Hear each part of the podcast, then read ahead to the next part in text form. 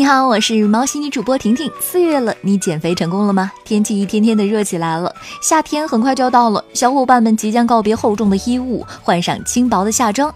近日，中国高校传媒联盟面向全国四十余所高校的大学生发起了问卷调查。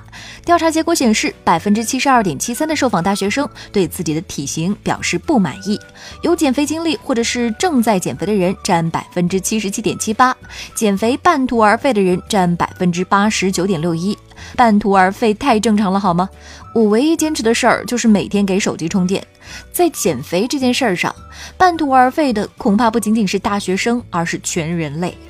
调查显示，胖极乱投医，过程痛苦，缺少动力，让减肥成为了一场惨烈的战役。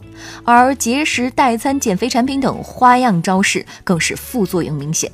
尽管很多大学生减肥是为了外在的形象，但是身体健康是大前提与终极目的。专家提出，一个人运动了，不见得能满足健康对运动的需求。健康的运动需要符合身体运动部位全面、运动要素种类全面和强度全面的三全原则。肥胖只是一种症状。不吃或少吃，可能确实瘦下来了，但是瘦下来不代表疾病的风险降下来了。肥胖是运动不足的一个重要指标，但是现在很多身体不胖的人也缺乏科学的运动。总之呢，我是这么想的：既然无法成为推动人类文明进步的巨人，那就只好成为拉高世界人均体重的巨人了。我不会被打吧？爱吃好吃的又怕长胖，怎么办呢？代吃代喝，你想吃啥我帮你，不用担心发胖、高血糖、高血脂、高血压，你的风险我来承担。网上代喝奶茶、吃炸鸡、火锅等代吃喝类服务火了，有卖家声明，除了帮吃喝掉指定食物之外，还可以提供拍摄照片、小视频等服务。我选择自己吃。比起真实的买卖，如今这种带人吃喝的新兴项目，更像是一种网友调侃狂欢，并且蔓延到了其他领域。一些养宠物的卖家表示，可以提供代摸宠物服务。一名卖家写道：“代撸猫、撸狗、撸兔子、撸护理。”视频实时显示，云吸猫不是梦。而更富有想象力的一群卖家则表示，能提供代看综艺、电视剧等服务，看完给你讲剧情，还可以有观后感。了解之后，我发现我是没法享受这些服务了。我可是要自己吃、自己喝、自己看的，就不麻烦大家了。最近网上出现了一条诱人的招聘广告，招聘中写道：苏州寒山寺招聘和尚，实习生需要做满两年，发放津贴一万八千元每月。转正之后是能力而定，两万至五万每月。不仅如此，实习期满就由方丈亲自传授七十二绝技，这让不少网友瞬间激动了。不就是出家吗？我可以。但是这是一则谣言，你说说，有多少小伙子《金刚经》都背了一半了？你跟他说的是假的。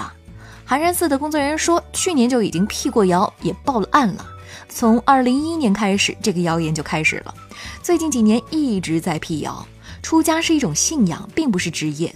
对于这类谣言，只能交给相关部门去处理了。我们能做的就是辟谣。这个所谓的招聘中的佛香阁根本不存在，希望大家不要再传谣了。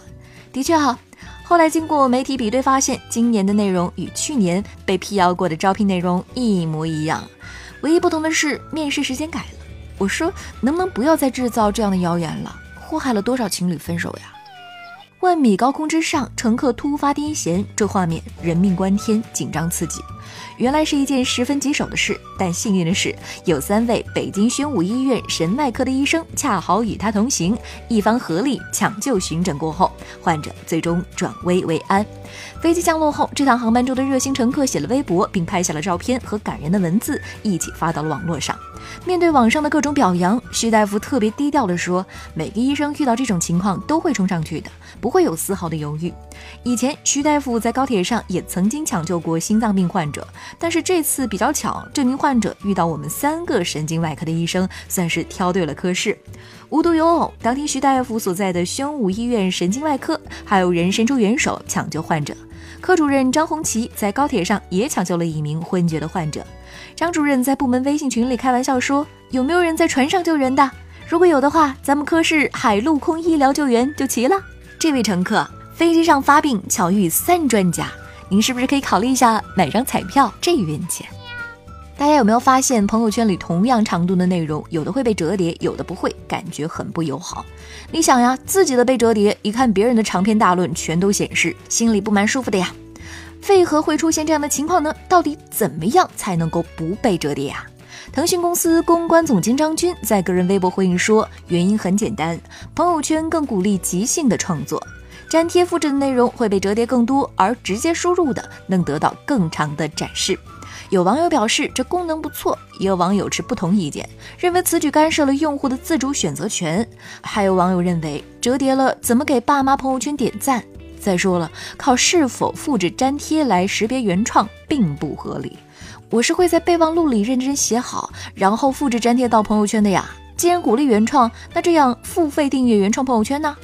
我是婷婷，今天的喵新闻就到这里，互动留言区等着你哦。喜欢我的话，点击一下订阅专辑好不好？